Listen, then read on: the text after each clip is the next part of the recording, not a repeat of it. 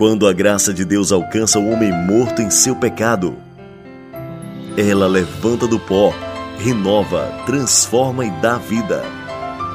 O amor de Deus pode mudar a sua história. No ar, minha história.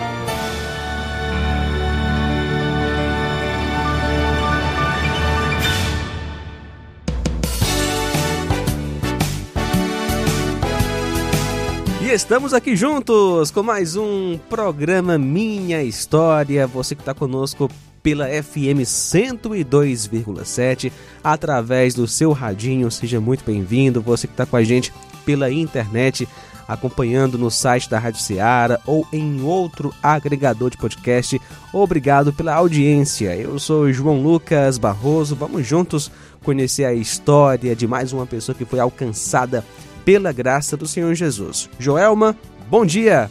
Bom dia, João Lucas. Bom dia você que está acompanhando o nosso programa Mini História através da Rádio Ceará, podcasts na internet. Seja muito bem-vindo. É sempre maravilhoso estar aqui. Eu gosto muito desse momento de conhecer né, a forma como o Senhor alcançou, como o Senhor alcança vidas nas as multiformes. Exatamente. Né, é, a forma que Deus usa para nos alcançar.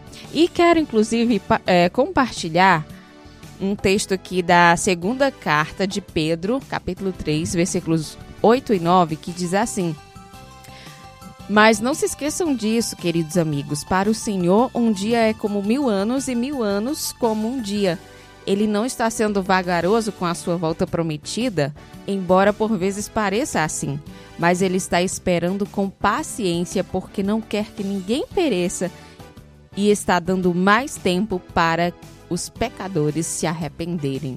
Então vamos aproveitar essa longanimidade do Senhor e deixar né, o Espírito Santo atuar no nosso coração para que ele nos salve e assim possamos ter vida em Cristo, como aconteceu com o nosso convidado hoje. Pois é, Joelma, né? Já aconteceu na vida do Giovanni. Prazer recebê-lo, Giovanni está conosco através do Zoom. Vamos conhecer a história dele, como Deus o alcançou. Bom dia!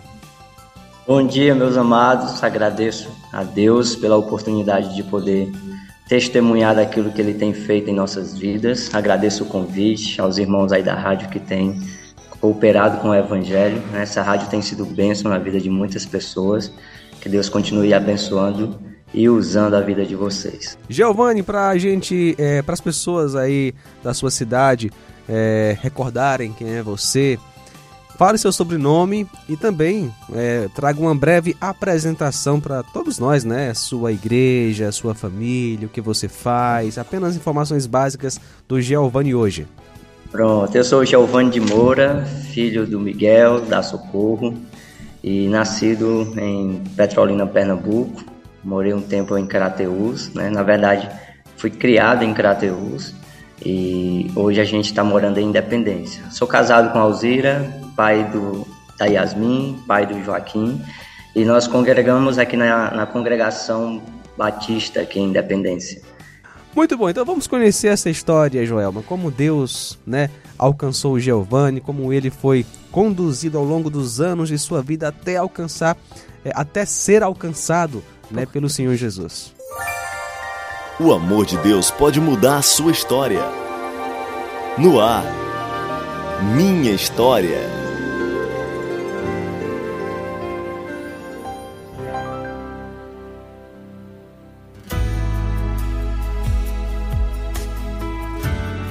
Então, Giovanni, você falou que morou no Pernambuco e depois veio para Crateus. Como foi isso? Pronto, meus pais, meu pai na verdade trabalhava em Pernambuco, minha mãe, é, quando me teve lá a gente ficou até os três anos, até meus três anos de idade lá, e aí a gente veio embora quando terminou esse período de trabalho dele, a gente veio para Crateus. E aí ele passou alguns meses em Crateus com minha mãe e ele foi embora para Juazeiro do Norte com a perspectiva de arranjar um trabalho lá e depois voltar para buscar a gente. Né? E aí, nisso ele não, não voltou mais, não retornou mais. Aí essa, esse foi um ponto marcante na minha infância, porque dos meus três anos em diante, é, a gente foi criado sem o pai, né? sem, a, sem a presença paterna. Aí minha mãe teve que fazer esse papel de pai e mãe ao mesmo tempo, trabalhar e sustentar toda a família. E na minha infância foi, fora isso, foi muito tranquilo. Ia para a escola, estudava, brincava na rua, todo, todos esses detalhes. Só que com essa situação do meu pai, muitas coisas é, foram surgindo, né? No meu coração, na minha mente. É, vocês eram eh, são quantos irmãos? E assim, por que que seu pai não voltou? Ele ele faleceu? Ele arranjou uma outra família? Desapareceu? É, esse é um ponto. Esse é um ponto. Se esse você é um não quiser comentar também, a gente não. compreende, viu? Eu comento porque essa parte da minha história foi algo que Deus usou para moldar, moldar o meu caráter. E eu tenho um irmão mais velho do que eu, Germano, e tenho uma irmã mais nova do que eu, a Giane. É, eu sou do meio, nós somos três. Filho desse casal, Socorro e Miguel. Só que meu pai foi para Juazeiro, lá ele arranjou um emprego, lá a família dele é de lá, né? Na verdade é uma serra depois de Juazeiro, fica uma hora e meia depois de Juazeiro do Norte. E lá ele constituiu outra família. Ele conheceu uma pessoa e formou outra família. E aí houve vários desentendimentos né, nesse processo entre ele e minha mãe, e aí ele não voltou e minha mãe também não foi. É, e acabou que eu cresci entendendo que ele era o culpado de toda a história, que ele havia abandonado a família e que ele não queria é, saber da gente. Só que meus dois irmãos, sempre no período de férias, eles iam para lá, para casa dele ver como é que ele estava, essas coisas. Eu não mandava notícia de jeito nenhum, porque para mim ele era o culpado de toda a história, então não tinha para que correr atrás dele. E eu não mandava carta e ele também não. E aí não, num dado momento da história eu descobri que ele mandava as cartas, só que a carta não chegava até a gente. Nossa. E meus irmãos sempre sempre que iam traziam notícia e eu nunca quis, eu sempre rejeitei a, qualquer tipo de contato com ele. Então ele tem, ele tem mais, se eu não me engano, nove, nove filhos lá. Né? Ele tem mais nove irmãos fora esses dois. E a gente teve depois a oportunidade de conhecê-los. Mas isso foi num período de meus três anos até os meus 16 anos de idade. Eu sempre tive um ódio muito grande do meu pai. Nunca quis saber dele. E eu achava que ele também não queria saber de mim. Né? Então eu não, não procurava ele de forma alguma, não queria nem ouvir o nome dele, pra vocês terem uma ideia. Se eu conhecesse uma criança com o nome de Miguel, eu dava um cascudo, para não, Olha. eu não queria de forma alguma. Então, aí na minha escola a gente passou por muitas perseguições. Né? Na, na, época de escola, o, alguns amigos brincavam com isso, né? Por a gente ser filhos criados apenas pela mãe, não pelo pai. E aí a gente sofria várias perseguições nesse sentido. Me doía muito quando eu pegava, ia fazer algum documento, alguma coisa assim que não tinha o nome do pai. Então, é sempre eu, eu isso ficava sempre alimentando esse ódio, essa mágoa que eu tinha dele. E aí minha mãe sofreu muito para criar a gente sozinha, né? E trabalhava de sete da manhã a oito da noite e sempre foi muito difícil para ela. Então tudo que minha mãe sofreu, eu dizia que era culpa do meu pai. Sua mãe trabalhava em quê? Minha mãe trabalha no comércio, no Internacional, um comércio grande aqui na, na cidade de Crateús. Não, mas é, é e... nessa, nessa época ela sustentou nessa... vocês em qual, em qual com, trabalho? Com isso. Nesse, nesse ramo. Ela está com algumas décadas já nesse, nesse trabalho. Né? Ela passou um ano fora na, na Bahia e aí deixou a gente com minha avó, foi atrás de emprego lá. E aí quando ela voltou, ela entrou nesse comércio e aí continuou até hoje lá. E foi através desse trabalho que ela manteve a gente. Tudo de ruim que acontecia com ela, para mim era culpa dele. Né? Então a gente ia buscar ela à noite no comércio, para ela não vir só. E aí às vezes tinha algum elemento lá querendo fazer alguma coisa, a gente não deixava, sabe? Então assim, sempre foi é, a, o nosso cuidado com ela porque ela se doou pela gente. Ela deixou de viver os sonhos, os planos dela, para que a gente pudesse viver. E aí eu, tudo que minha mãe sofreu sempre foi culpa dele, na minha cabeça, né, na época de juventude. E aí essa, essa criança com o coração cheio de ódio, né, na sua infância ainda, isso, isso refletia como era você? Assim, era... É, é refletia assim, eu, eu era muito retraído, eu, eu não falava, com as, não conversava sobre isso com as pessoas. Eu gostava de brincar com o pessoal, tinha meus colegas de classe, tudo, mas sobre esse tipo de assunto eu não conversava. Tanto que quando começava a falar de família, de pai, essas coisas, eu sempre me ausentava. Dia dos e pais também eu, era difícil, né? É, para mim era um terror. Até conversar com Deus era difícil porque tinha essa, essa impressão da paternidade. E aí eu fui com os 12, aos 12 anos eu fui para a igreja batista, não para conhecer a palavra nem a Jesus, mas tinha uma uma pessoa lá chamada Carla, que é a esposa do pastor Newton. Nós chamávamos ela de tia Carla. E aí ela brincava com a gente, ela mostrava muitas coisas para a gente em relação ao amor de Deus, essas coisas. E aí a gente acabou se apegando a ela, então eu ia para a igreja por conta dela. Quando ela foi embora com o pastor Newton, que aí quem ficou no lugar do pastor Newton foi o pastor Gils, aí eu saí da igreja, não, não frequentei mais. Eu não tinha tomado a decisão por Jesus, mas frequentava a igreja por conta da tia Carla.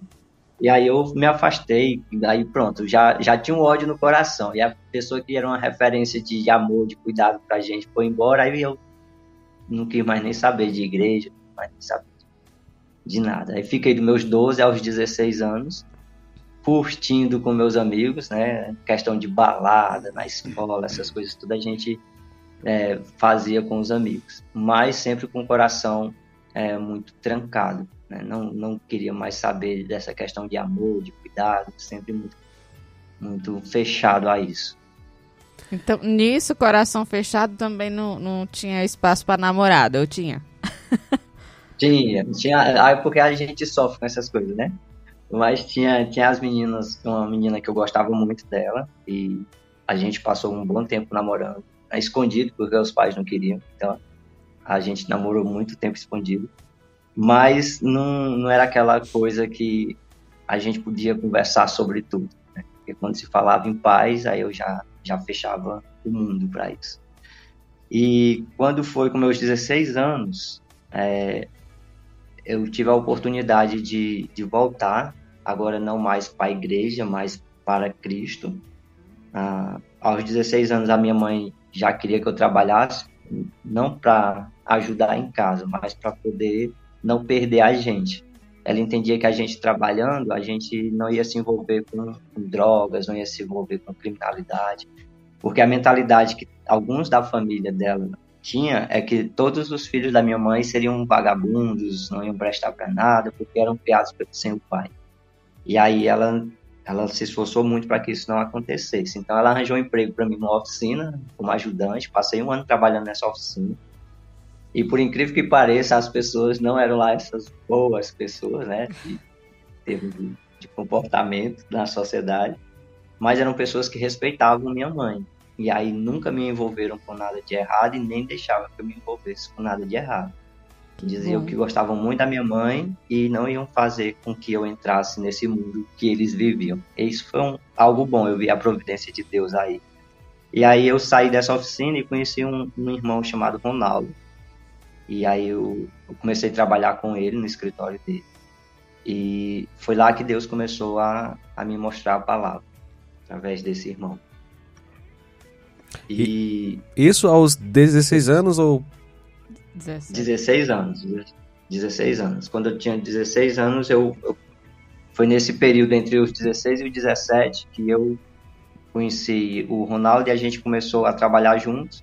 E em dezembro ele começou a falar de um negócio. Em dezembro, o retiro era em fevereiro, ele começou a falar de um retiro que ia ter na igreja.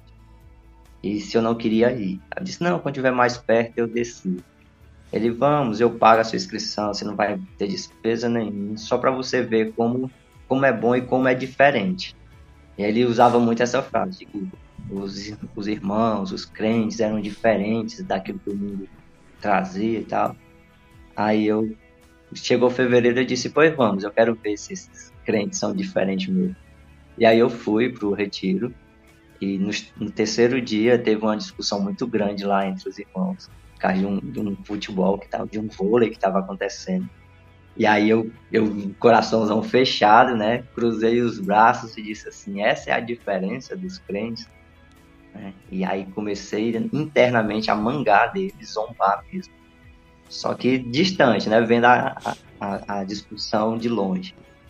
E aí depois o pastor Gilson, muito sábio, convocou todos que estavam no retiro para um momento, né?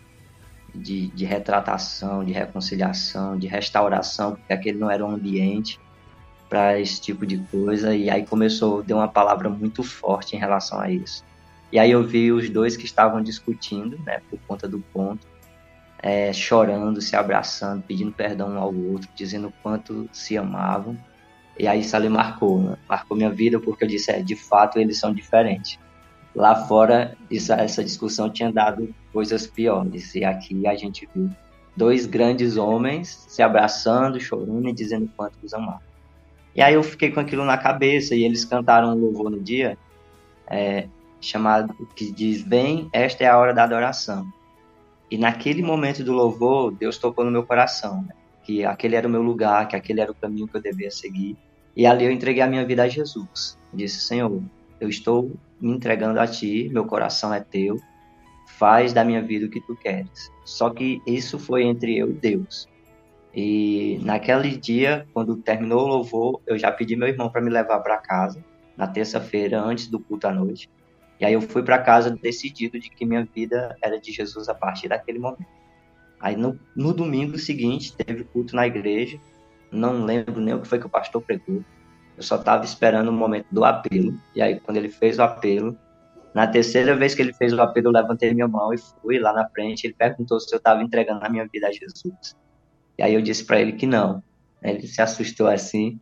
Eu disse: Não, eu não estou entregando a minha vida a Jesus, eu estou confirmando uma decisão que eu tomei terça-feira lá no Retiro, quando na hora do louvor eu entreguei a minha vida ao Senhor Jesus. Eu estou aqui confirmando a minha fé nele a partir de hoje. E aí, de lá para cá, a gente tem servido ao Senhor Jesus.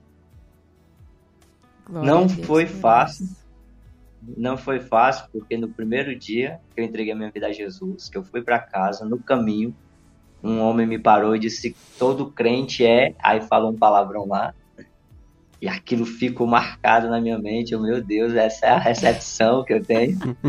e aí eu fui para casa e disse, ó oh, mãe, a partir de hoje eu sou crente, eu vou seguir a Jesus, e eu vou estar tá frequentando a igreja batista. A mãe disse, se é isso que você quer, vá. E aí eu continuei servindo ao Senhor tive muitas lutas porque eu gostava de namorar, eu gostava das baladas, eu gostava de brincar com os meus amigos e eh, tive muita luta nessa questão, nessa área. E meus amigos achavam que eu ia me afastar deles e eu não me afastei deles porque eu já tinha um objetivo de ganhar todos eles para Cristo. Eu tinha cinco amigos que a gente passou quatro anos da nossa vida estudando juntos. E aí eu não queria perdê-los. E aí eu comecei a evangelizar cada um deles. Ah, infelizmente, só um não foi alcançado, porque aos 20 e poucos anos de idade, ele sempre foi mais velho do que a gente, e aí ele, aos 20 e poucos anos, ele chegou a falecer numa, num pega, numa corrida de carro, corrida ilegal, né? E aí ele sobrou numa curva, estava sem cinto, foi jogado para fora e acabou falecendo. Da nossa turma, esse foi um que a gente não conseguiu é, pregar e alcançar essa vida para Jesus. Mas os demais, graças a Deus, estão todos hoje servindo a Deus com família e sendo usado na obra do Senhor. Cada um numa igreja diferente, num estado diferente, mas Deus fez a obra de uma maneira muito especial na vida deles. Agora, Giovanni, como foi é, lidar com a questão da mágoa que você tinha em relação ao seu pai, uma vez que você foi alcançado pela graça do Senhor Jesus?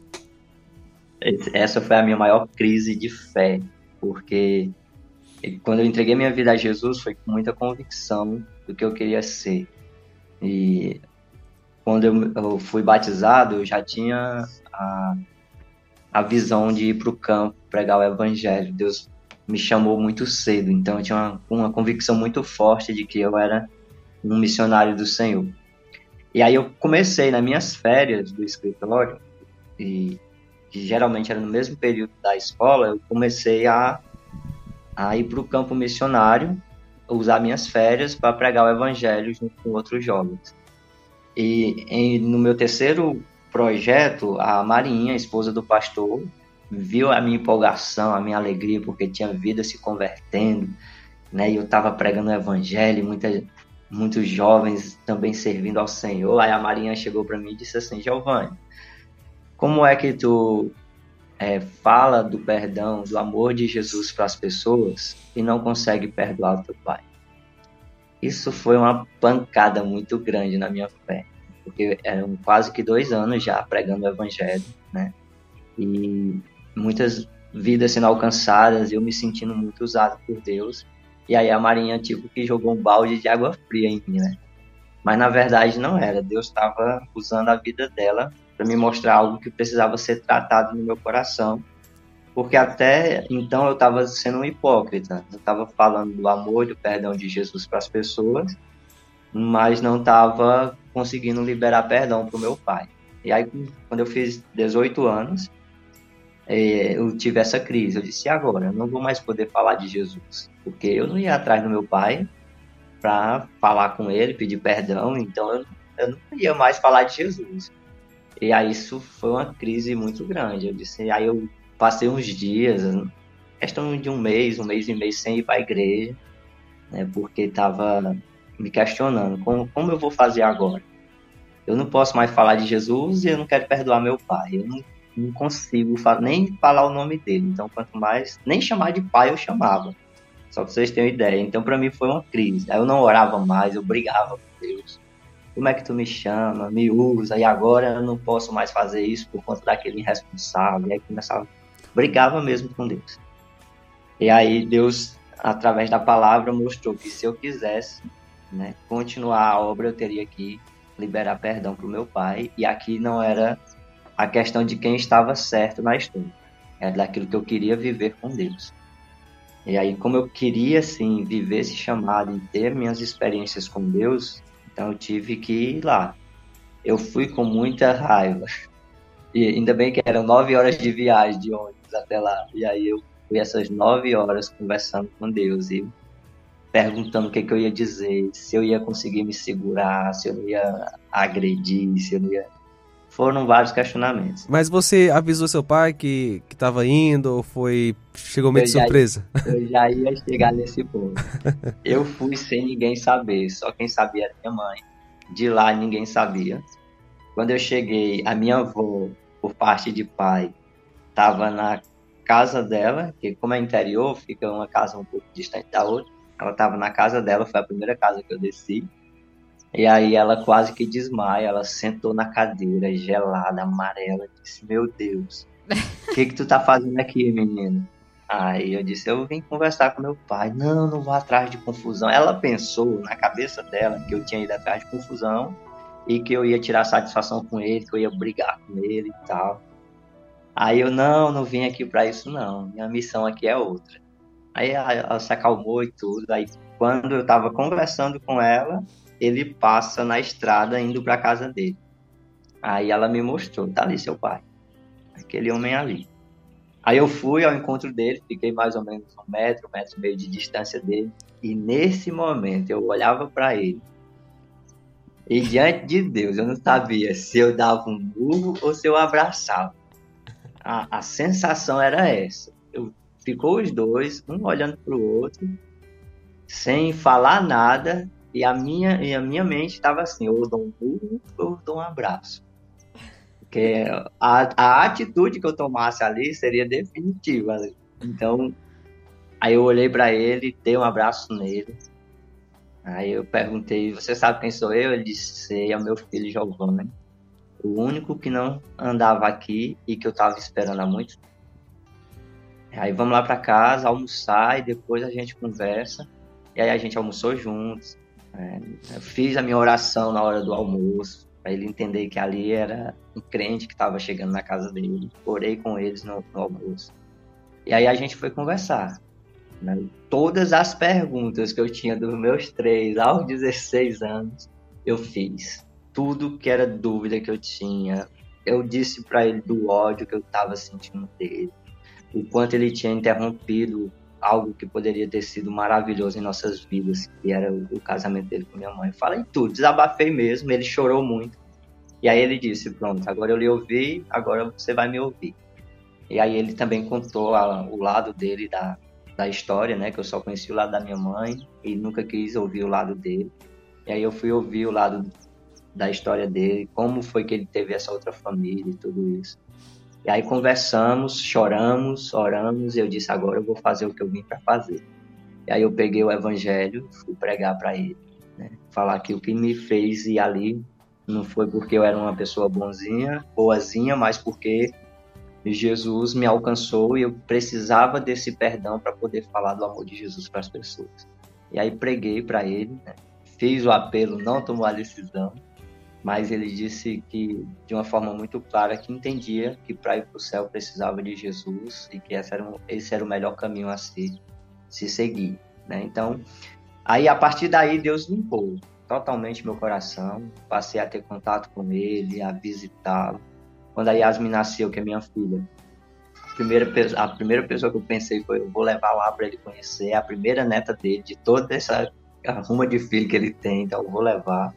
E aí levei para ele conhecer a Yasmin. Uh, a Yasmin ainda hoje fala em ir para lá. A gente fez algumas visitas, passava 15 dias lá com ele.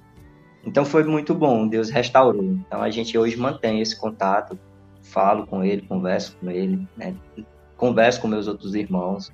Tenho vários irmãos espalhados aí neste mundo, né, que moravam com ele, mas foram para São Paulo trabalhar. Tem... Então a gente tem tem esse contato com a família lá de forma muito tranquila, muito em paz. Né? E é isso que Deus tem, tem feito em nossos corações. O seu pai é, já se converteu ou ainda é, não foi alcançado pela graça? Ainda, não. ainda é, a graça ainda não alcançou aquele coração. Ele também precisa fazer o mesmo, né? Liberar perdão para algumas pessoas.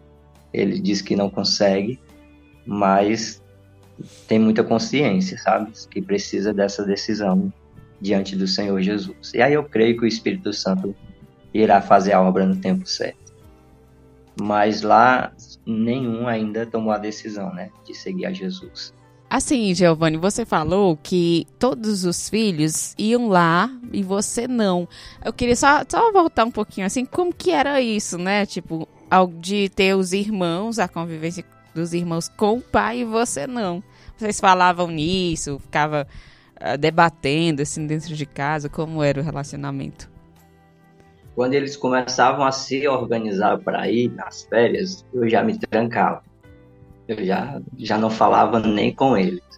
Quando eles iam que voltavam, era uma semana, dez dias sem nem conversar com eles.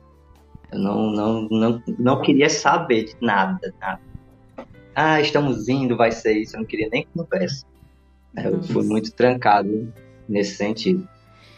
E como. E a mãe não dizia nada, a mãe deixava, a mãe não impedia. Assim, meus irmãos queriam ir, ela ajeitava a passagem para eles irem.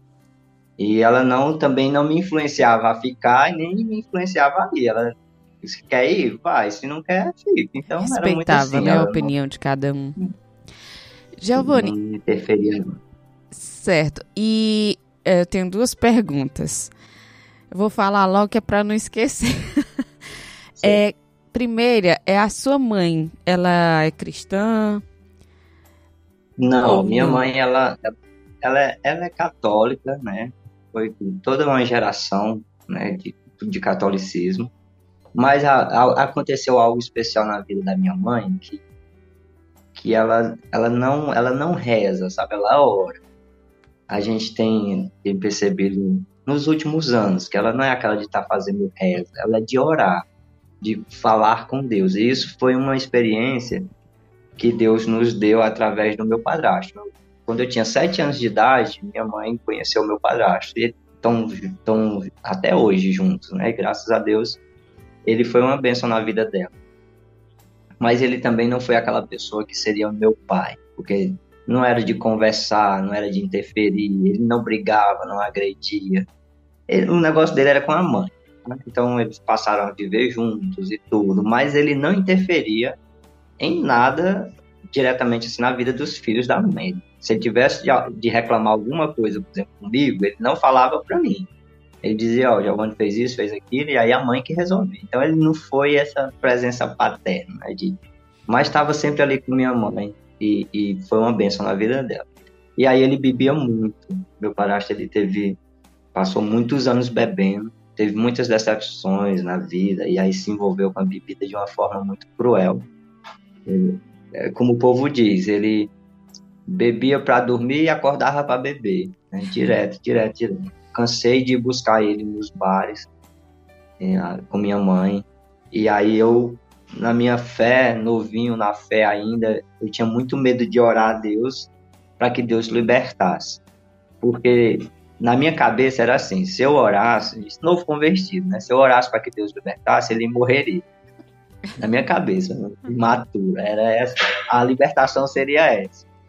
Mas aí teve um dia que eu cheguei do culto, cheguei um pouco mais tarde, que eu fiquei conversando com os irmãos, aí a gente, quando eu fui para casa 10, 10 e meia, eu tava escovando os dentes, eu ouvi minha mãe chamando ele. Chamando pelo nome e ele sem responder. Aí, nesse dia, a gente tinha orado na igreja com um grupo de irmãos, aí eu disse assim, Deus, se for para tu libertar, liberta e faz do teu jeito que para mim o jeito de Deus era esse. Mas faz do teu jeito, eu só quero que o Senhor liberte ele. E aí quando eu chego em casa, minha mãe tá aos gritos chamando por ele e ele sem responder. Eu corri para a porta do quarto. Aí ela abriu a porta quando eu entrei, que acendi a luz, estava meu meu padrasto todo roxo, com as mãos fechadas, né, e babando. Aí eu comecei a fazer massagem cardíaca nele.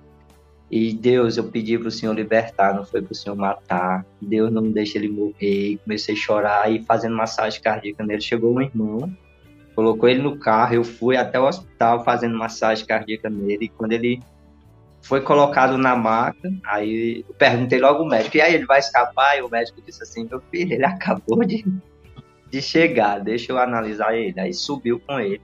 Aí eu fui lá para a porta do hospital. Esse foi o momento que para mim foi a virada de chave na vida da minha mãe. Eu fui lá para a porta do hospital, coloquei meu joelho no chão e orei minha mãe em pé do meu lado.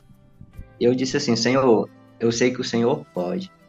Eu quero só que o Senhor liberte ele dessa bebida e dê-lhe a oportunidade de ver o teu poder, de ver o teu agir. Salva ele, não permita que ele morra hoje.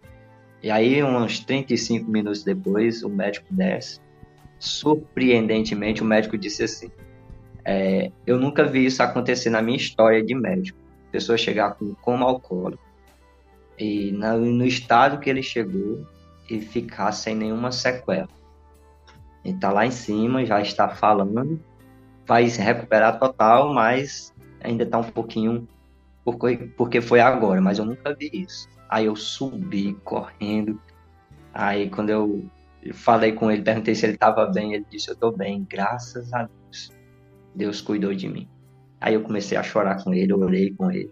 E aí a minha mãe viu que Deus de fato responde às nossas orações. E aí quando eu pergunto se ela reza, ela diz: Não, eu oro, eu converso com Deus. E ela não tomou a decisão ainda, ela sabe desse desejo que nós temos de vê-la rendida ao Senhor. Ela teve uma época que ela não ia para o culto, porque ela sabia que eu estava orando na expectativa dela se converter.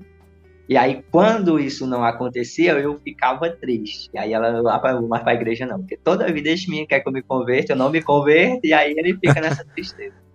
Aí, mas a gente continua orando, né, para que Deus trabalhe.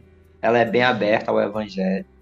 Ela escuta a gente, ela ora com a gente, né? Eu, eu tive um tempo lá na casa dela morando com ela por conta do acidente que a gente sofreu. E aí ela passamos dois meses com ela e a gente pôde fazer devocionais né, com ela, orar e tudo. Então é uma pessoa muito aberta ao evangelho e sabe do poder de Deus e conversa com Então eu creio que no momento certo ela confessará ao Senhor como Salvador da vida. A outra pergunta é como é, como foi e como é viver sem o fardo do ódio no coração. Pelo a seu pai. melhor coisa do mundo. Porque quando eu voltei do meu pai, aí pronto, para mim não existia mais impedimento para falar de Jesus. Eu estava totalmente aliviado, não, não tinha mais um peso no meu coração. Aí agora a coisa que eu queria era falar de Jesus para todo mundo. E aí onde eu passava, na escola, na rua, era falando de Jesus. Cheguei com um desejo muito forte de colocar o ministério de teatro na, da igreja nas ruas. E aí agora eu tinha liberdade para fazer, né? Não tinha mais impedimento. Então criamos um ministério de teatro mútuo na igreja e fomos para a feira pregar o evangelho dentro do mercado, na rua, nas escolas. E aí eu me senti livre. Depois disso, de liberar perdão, eu de fato entendi o que era o perdão do Senhor Jesus em nossos corações. E aí eu uma liberdade total, né? Que Cristo deu essa liberdade. Agora, Giovanni, vamos falar de um momento muito importante na vida de todo homem, né? Como você conheceu a sua esposa, como Deus, né, conduziu aí vocês dois para se encontrarem e, enfim, né, constituírem família. Pronto, a Alzira chegou nesse processo dos meus 18 anos em relação ao meu pai, né, e nesse período em que eu estava orando para que Deus libertasse o meu, meu padrasto da, da bebida, e foi bem um projeto que eu estava vindo para a Independência. A gente tinha ajudar a missionária Cláudia aqui em Independência. E a Alzira era ovelha da missionária Cláudia. A gente veio, viu ela, conheceu e tudo. Aí a gente, eu comecei a dizer, Senhor, essa meninazinha aqui dá certo. comecei a orar nesse sentido, né? E aí a gente, todos dois muito imaturos ainda na época, novo, né? E aí a gente começou a conversar. Com seis meses que a gente estava conversando, orando, aí eu pedi ali namoro. Aí ela disse que sim, que queria namorar comigo e tal.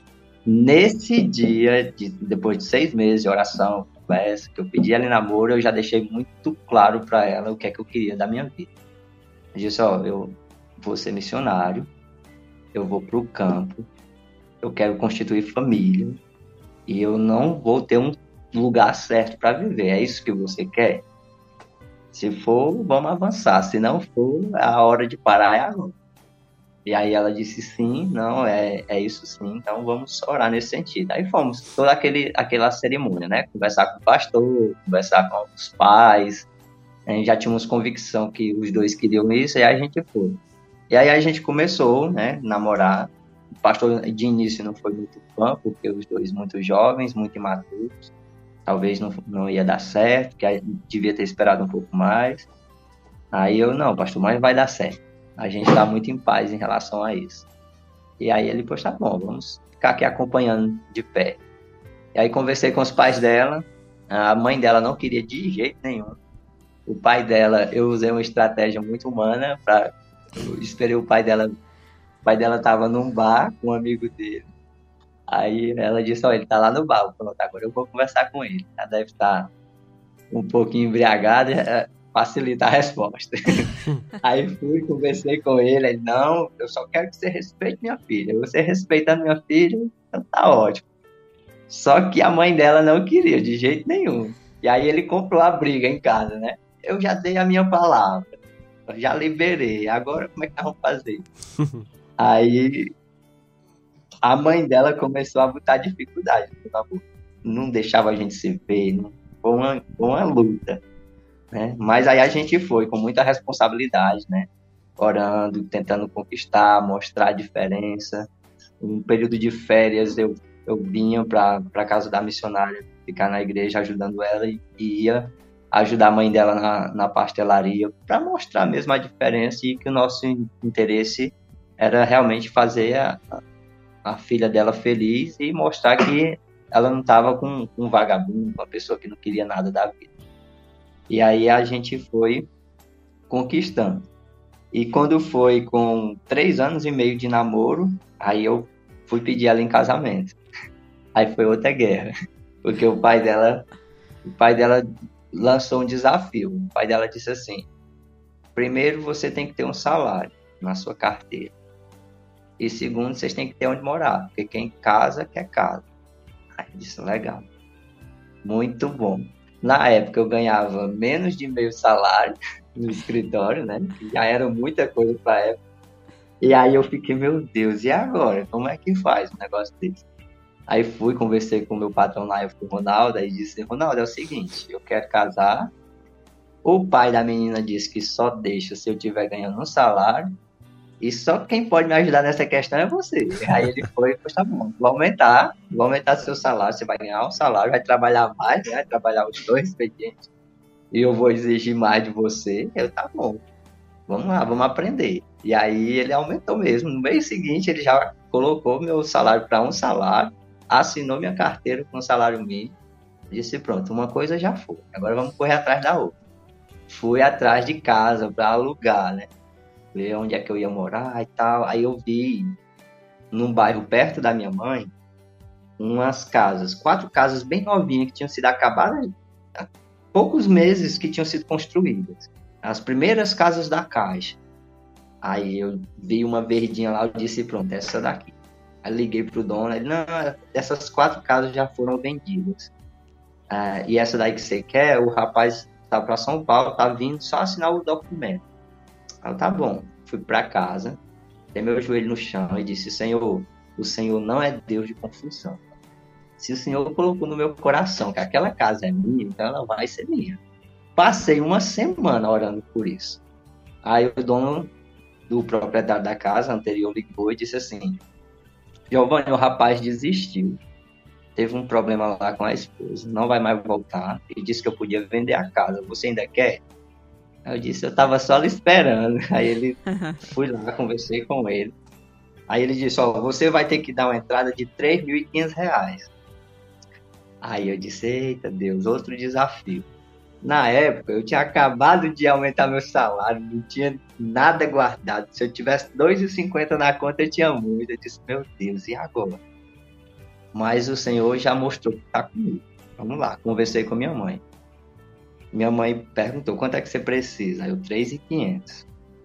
Ela, eu não tenho, mas eu vou tentar. Aí foi na caixa. Ver quanto era que tinha disponível para ela. Liberaram para ela 3.500 reais. Eu, ótimo. Peguei, peguei aqui de um lado, passei pro outro, né? Passei pro nome da casa. Aí fiquei pagando minha mãe e aí pagando a casa. Pagando a mãe e pagando a casa. E eu cheguei pro meu sogro, né? A... O que é que eu preciso para casar com sua filha? Você precisa de um salário na carteira e uma casa. Eu mostrei a carteira, assinada com o salário, e mostrei a chave da casa para ele agora tá liberado, né? Aí ele disse, agora sim. E aí minha sogra ainda tinha muita aversão a mim, né? Mas com isso ela foi se quebrantando. E aí Deus criou situações, né? permitiu que situações acontecessem para mostrar nossa diferença. O irmão dela faleceu, tá, adoeceu, né? Teve um problema muito sério na cabeça e não acordou, né? Tava, foi transferido para Sobral e não tinha quem fosse com ele. E nesse dia, eu lembro como se fosse hoje, era 8 de maio, era o dia do meu aniversário. Aí ela, todo mundo, ele tinha que ser transferido urgente para Sobral, não tinha quem fosse com ele. Nenhum, nenhum irmão queria ir, nem parente nenhum. Aí eu disse: Eu vou. Pode deixar que eu vou com ele. E aí eu fui com ele. Lá no hospital, ele foi direto para UTI, meia-noite tiraram ele da UTI, botaram na semi-UTI, e aí eu tive a oportunidade de conversar com ele, não de ouvi-lo, mas ele abriu os olhos, né, e eu perguntei se ele estava me conhecendo, se ele tivesse me conhecendo, que ele levantasse a mão, ele levantou a mão, e se ele estava me entendendo direitinho, ele apertasse a minha mão, ele apertou minha mão duas vezes. Aí eu aproveitei um momento para falar de Jesus para ele do quanto Jesus o amava, o quanto Jesus queria perdoar os pecados dele, que ele entregasse a vida a Jesus, que Jesus estava ali ouvindo ele. E aí ele chorou muito, né? E, e, eu perguntei se eu podia orar por ele, ele apertou minha mão, confirmando, eu orei com ele. E quando foi na manhã seguinte, ele faleceu. Dia 9 de maio, ele faleceu. E aí eu não tive nem como dar notícia para a família, pedi para o hospital ligar, o pessoal ligar. E na minha cabeça vinha assim: Senhor, eu não tive culpa, eu trouxe, eu fiz o que eu pude e eu não tive culpa dele morrer. E quando eu cheguei na casa junto com ele, na casa dele, da mãe dele, né? A, a frase que eu ouvi foi: Você levou meu filho vivo e trouxe morto. A mãe da Alzira ouviu essa frase. E aí correu e me abraçou. Foi o primeiro abraço que ela me deu na vida. Depois de anos namorando com a filha dela, noivo já, e foi o primeiro abraço que ela me deu. E aí ela disse assim: Você não tem culpa. Você fez o que pôde. Você fez o que ninguém da família fez. Então você não tem culpa disso. Não, não fique com isso no seu coração. E aí me abraçou, chorou comigo. A partir dali foi a virada de chave. Foi a mudança assim. Ela tinha raiva de mim, ela, porque o namoro aconteceu do jeito que aconteceu, sem a permissão dela. Ela perseguiu a gente durante todo o namoro, mas a partir dali eu passei a ser um filho para ela. E ali foi a mesma coisa que aconteceu com meu pai. Libertação total de qualquer ressentimento, de qualquer mágoa. E hoje a gente tem um, um sentimento muito bom. Ela ama a minha pessoa, eu a amo demais. E aí a gente convive muito bem, um respeita o outro, cuida do outro. E graças a Deus foi a mudança nas nossas vidas em relação a isso aconteceu nesse dia. É, infelizmente precisou é, dessa forma, né, para ela ver essa essa questão. Teve que surgir toda essa situação para ela ver o nosso diferencial no, que diz respeito ao amor de Deus. Né? E aí, graças a Deus, nós estamos convivendo bem. E aí a gente casou, né? Ela, fizemos o casamento na igreja, foi uma bênção. As duas famílias cooperaram diretamente para esse casamento acontecer. E passamos a morar em Crateus, moramos um, tempo em Crateus, e aí Deus nos mandou para o campo missionário, né? Já com nossa filha. Bom, voltando aqui ao acidente que eu lembrei, né?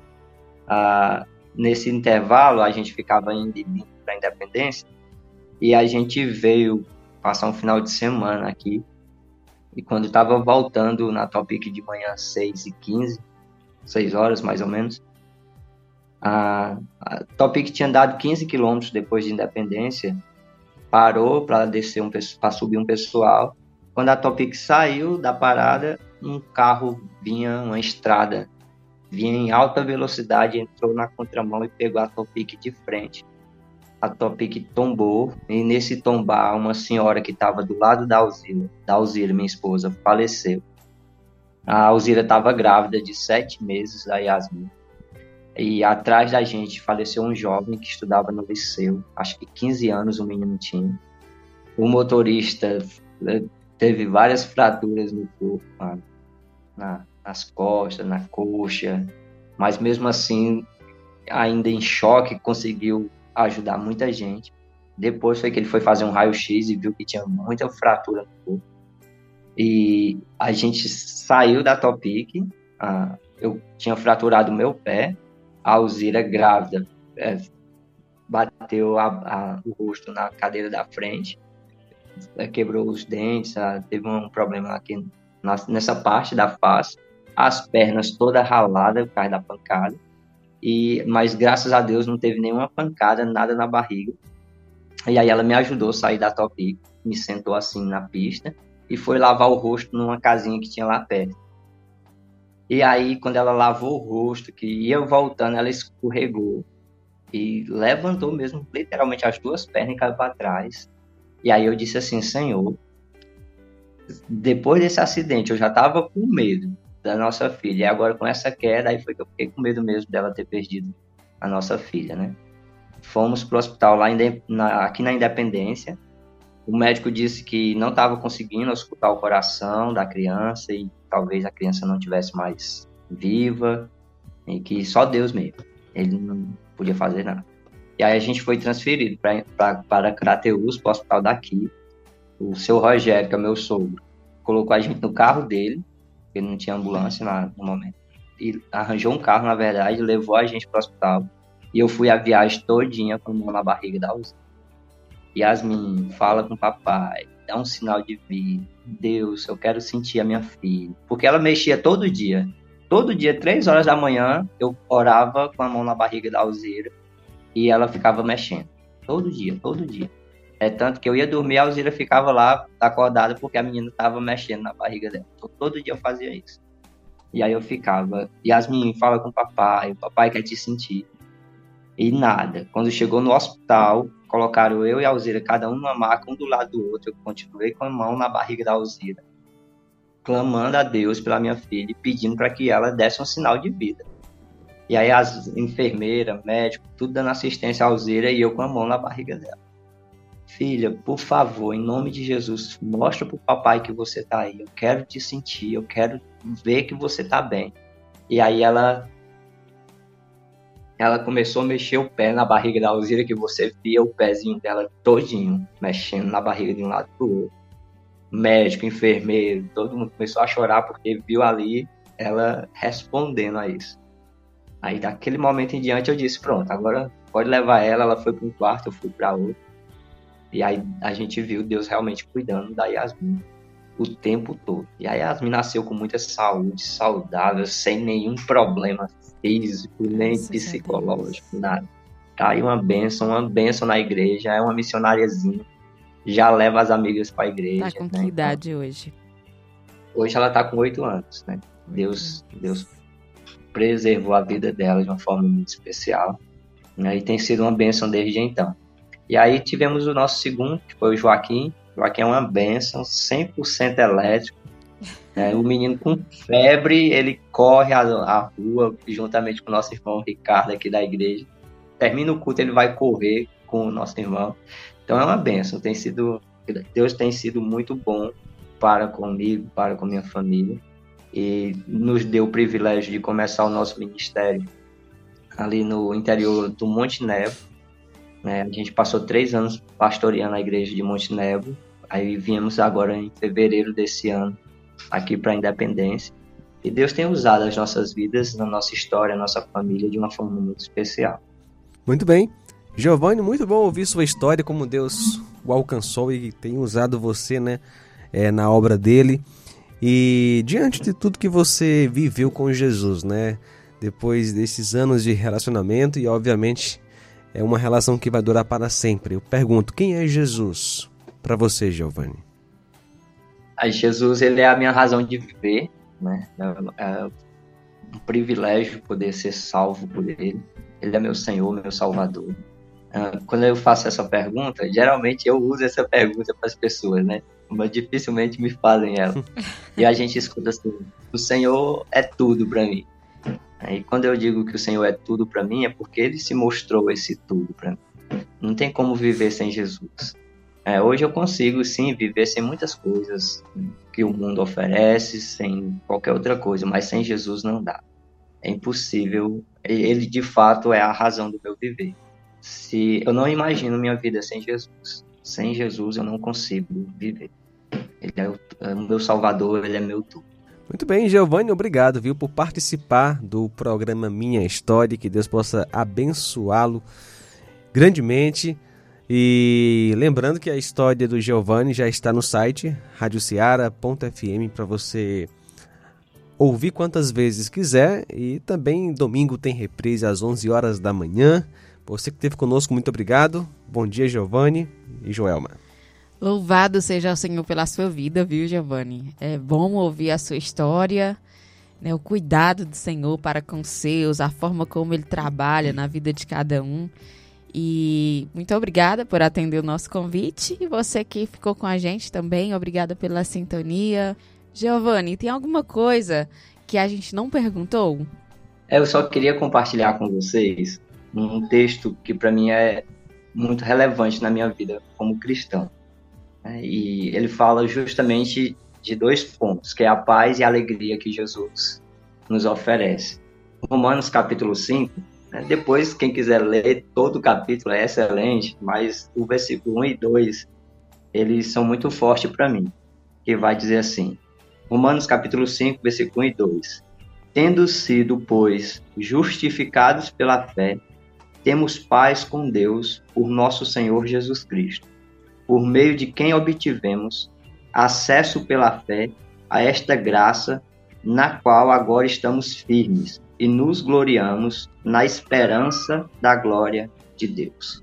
Então esse é um texto que ele, ele resume toda a minha história. Eu fui justificado em Jesus, alcançado por sua graça e agora eu tenho paz com Deus a esse Deus que para mim não era um pai distante, agora é um pai presente, que me supre em todas as minhas necessidades e que realmente cuida, me ama, me protege, colocou sobre mim essa couraça de proteção, me livrando de tudo aquilo que não é a vontade dele e tem me usado para a glória do nome dele. Então, esse é um versículo que marca a minha vida. Giovanni, e o que, que você tem a dizer para a pessoa que está com o coração pesado, cheio de ódio por alguma coisa que aconteceu e ainda não conseguiu se libertar? E olha que tem muita gente, viu, nessa situação. Tem, e, e Deus, no, Deus permitiu que eu vivesse isso para mostrar para essas pessoas que é possível sim liberar perdão, que Ele tem a força que nós precisamos para liberar esse perdão, né? limpar os nossos corações. E, e, e o pedido de perdão não é. Ele requer uma humildade, um reconhecimento de que você precisa liberar o perdão por você mesmo. Porque às vezes a gente fica procurando o culpado da história. Quem errou? Ah, se ele errou, eu não vou pedir perdão. Então a gente não libera perdão e acaba se machucando, se ferindo, né, deixando de viver muitas coisas boas na presença de Deus, porque não libera perdão. Então, para quem tem o coração preso ao ódio, à mágoa, a, o melhor remédio é o perdão, porque você vai sentir paz, você vai sentir alegria, você vai sentir liberdade. Se você não consegue, peça a Deus, porque Ele dá forças, Ele cria situações para que a gente possa ser livre dessas coisas. Então, Deus tem usado essa história na nossa igreja aqui em Independência e por onde a gente passa para mostrar para as pessoas que é possível sim perdoar e é possível sim ter uma vida restaurada a partir do perdão. Então eu espero que Deus ajude cada pessoa que tem dificuldade de perdoar a perdoar, porque a melhor opção para nós é ter essa liberdade de coração, um coração limpo que perdoa e que é perdoado também. Amém. Muito bem, então Ótimas palavras, que Deus possa abençoar você que esteve conosco, acompanhando o nosso programa Minha História. Giovanni, até uma próxima oportunidade, se Deus quiser. Deus abençoe vocês e obrigado por tudo aí. O amor de Deus pode mudar a sua história.